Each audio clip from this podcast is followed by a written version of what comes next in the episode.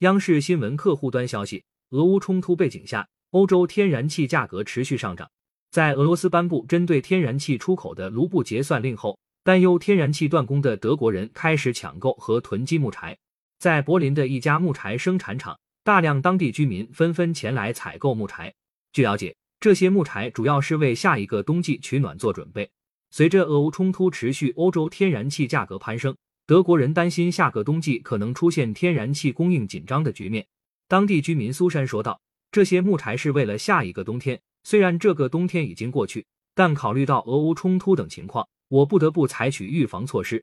我家有电采暖，但每个房间我仍准备了烧柴的炉子。如果出现天然气断供或能源短缺，至少我还能自己取暖。”木材商理查德对记者表示：“本次供暖季已经结束了。”但由于天然气供应存在不确定因素，许多人已开始为下个冬天做准备。目前要满足这么多的木柴需求十分困难。随着木柴的热销，可以烧木柴的采暖炉也在德国受到追捧。采暖炉供应商表示，由于供应有限，很难跟上下单的速度。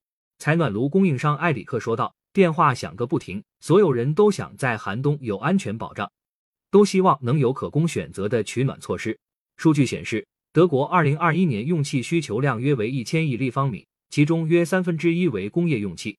俄罗斯天然气占德国二零二一年进口天然气总量的百分之五十五。今年第一季度，这一比重有所下滑，但仍占百分之四十。德国政府此前表示，德国的天然气存储率目前已降至百分之二十五。